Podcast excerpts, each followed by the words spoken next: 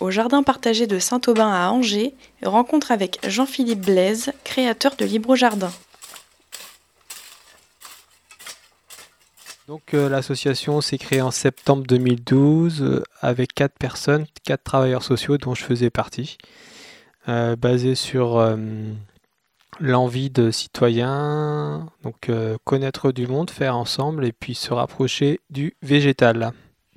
Un jardin partagé, la définition qu'on donne, c'est un jardin qui se conçoit, se cultive collectivement.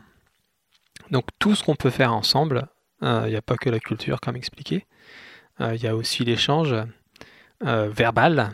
Tout ce qu'on peut faire ensemble, on va essayer de le faire ensemble.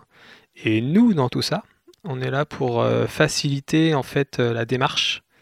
C'est-à-dire qu'il n'est pas toujours gagné que une ou plusieurs personnes se mettent en lien avec d'autres.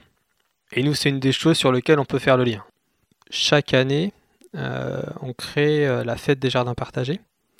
Donc l'idée de cette fête, elle est de rassembler euh, toute personne, même des personnes qui jardinent pas, autour de, cette, euh, de cet enjeu et tout simplement aller plus loin.